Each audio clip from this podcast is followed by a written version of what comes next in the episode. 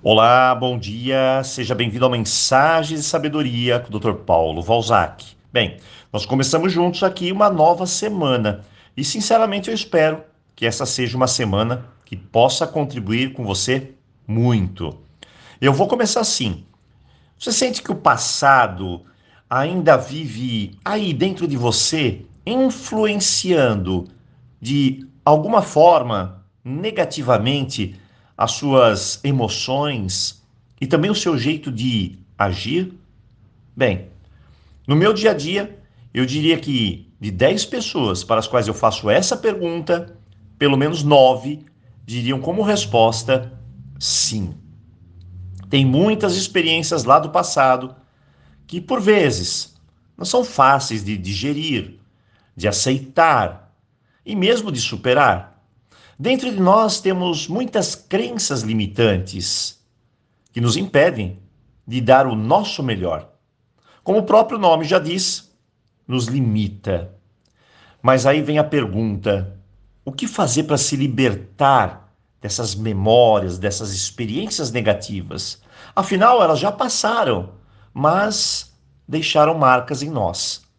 Bem, eu sempre digo que se não fizermos nada elas estarão aí para sempre, agindo inclusive de forma silenciosa, automática e sempre nos impedindo de alcançar o nosso melhor. Sabe quando a vida não anda? Quando, por exemplo, minha área financeira está uma catástrofe, ou meus relacionamentos não vão para frente, nada funciona. E se funciona, minhas relações parecem até um ioiô. Vão e vão. Vem e vai. Às vezes eu patino, tudo empaca, melhora e depois piora. Parece uma vida de roda gigante. Uma hora aqui, a outra ali. Será que isso é para nós mesmo? Olha, o que eu estou fazendo de errado? Essa talvez seja uma entre várias outras perguntas que podem, inclusive, estar me atormentando mas sempre sem resposta. Muito bem. E a resposta é: o que está me atormentando?